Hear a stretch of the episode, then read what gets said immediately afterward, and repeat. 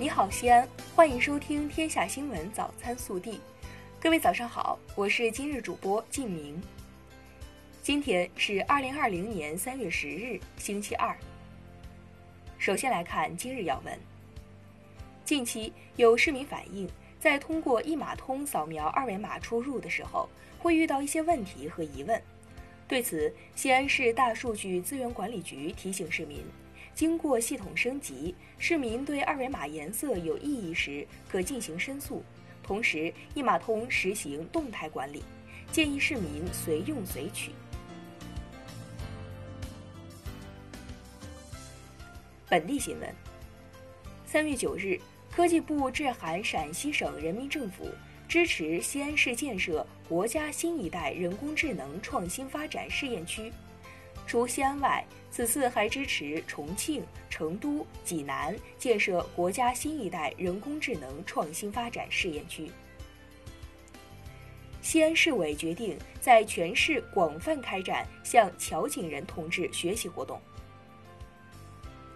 三月九日，记者从市发改委了解到，截至三月九日，我市一百八十三个市级重点续建项目已复工一百八十三个。复工率百分之一百。近日，西安市加快建设先进制造业强势支持政策实施细则印发，从支持企业技术改造、加大招商引资力度、推动产业集群发展等方面，对符合条件的单位进行奖励及补助资金类支持。西安市疾控中心专业技术人员三月八日对我市北客站、鄠邑站以及阿房宫站三个高铁站以及四趟列车的车厢进行了新型冠状病毒采样监测。三月九日，经市疾控中心实验室检测，三百处样本结果均为新冠病毒核酸阴性。三月一日，市委市政府正式印发。全域治水、碧水星城西安市河湖水系保护治理三年行动方案，西安市将按照治、用、保、引、管的总体思路，统筹水生态、水环境、水安全，让水与城市和谐共生，使每条河流都成为造福人民的幸福河。三月九日，陕西第三批六十万毫升三千袋红细胞悬液。二十个治疗量血小板及两千一百毫升新冠肺炎康复者血浆集结西安，踏上行程。其中，两千一百毫升新冠肺炎康复者血浆将支援湖北，用于重症患者救治。三月九日十时，随着最后一批十八名患者出舱，武汉青山方舱医院正式休舱。支援该院的陕西国家紧急医学救援队开始待命中。三月九日起，空军军医大学口腔医院有序有空恢复全院门诊诊疗服务。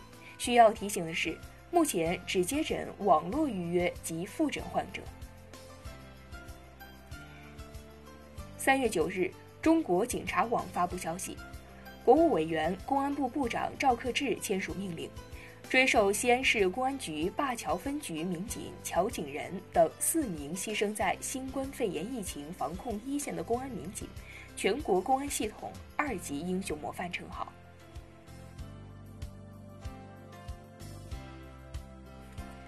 暖新闻：田小希是空军军医大学唐都医院急诊科副主任。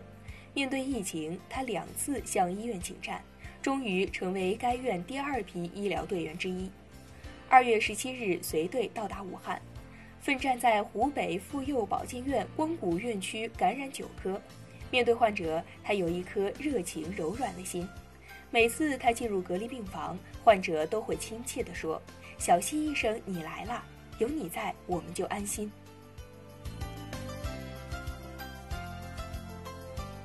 国内新闻。据国家卫健委数据统计，三月八日零时至二十四时，当日新增治愈出院病例一千五百三十五例。截至三月八日二十四时，三十一个省、自治区、直辖市和新疆生产建设兵团报告，现有确诊病例一万九千零一十六例。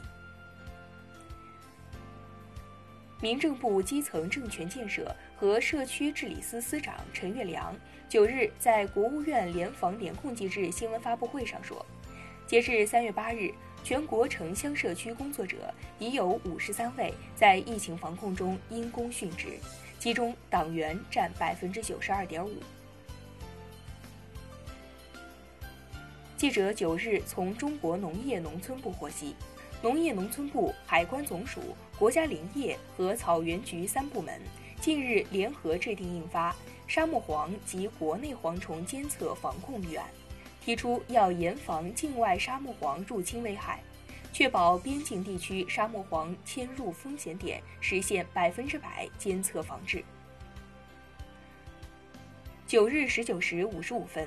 我国在西昌卫星发射中心用长征三号乙运载火箭成功发射北斗系统第五十四颗导航卫星，卫星顺利进入预定轨道，后续将进行变轨在轨测试、试验评估，适时入网提供服务。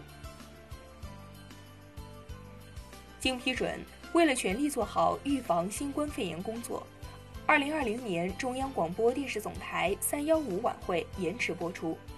具体播出时间提前预告。日前，钟南山院士在参加广东省疫情防控专家座谈会上表示，全球疫情的发展估计将至少延续至六月份，新冠病毒防控的重点将从输出转为输入。三月九日十六时许，随着最后一批三十四名患者陆续走出江汉方舱医院。武汉市开放床位最多、累计收治人数最多、累计出院人数最多的方舱医院——江汉方舱医院，在运行了三十四天后正式休舱。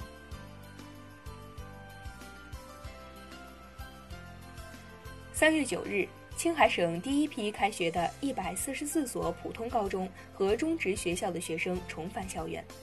根据青海省政府二月二十八日发布的通告，普通高中、中等职业学校。原则上，三月九日至十三日陆续开学；初中学校原则上三月十六日至二十日陆续开学。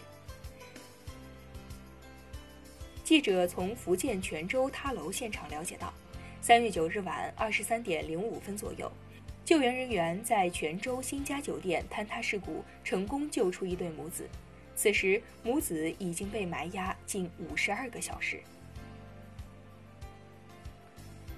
热调查。九日，北京烹饪协会、北京市餐饮行业协会联合号召全市餐饮行业推行“公筷公勺”行动。倡议书指出，餐饮服务要配备公筷公勺，火锅等必须在餐桌熟制的餐饮服务应提供专用生料公筷。有条件的餐厅应积极推行分餐制等。你支持使用公筷吗？更多精彩内容，请持续锁定我们的官方微信。明天不见不散。